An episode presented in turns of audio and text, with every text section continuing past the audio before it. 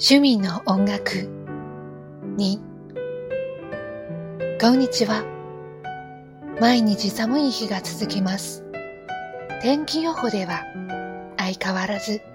向こう一週間は雪マークが出ていますがもう今週土曜日は節分で日曜は立春です。節分の恵方巻きと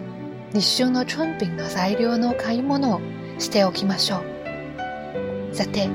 音楽の話です。前回のエッセイを書いた後、懐かしい曲が頭の中に次から次へと浮かんできて、ネットで探して改めて聞いて胸が熱くなりました。大学時代の洋楽好きの友達とは、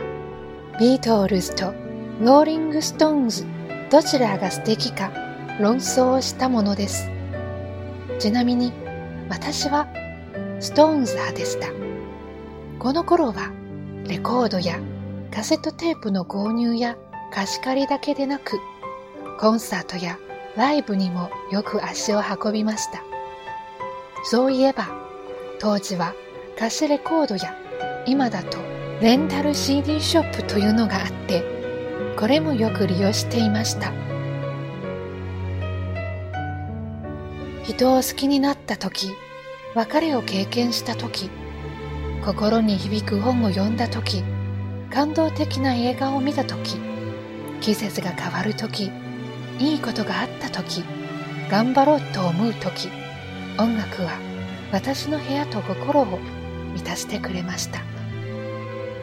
それまで好きだったジャンルに加えジャズに興味を持ったのもこの頃でした。特に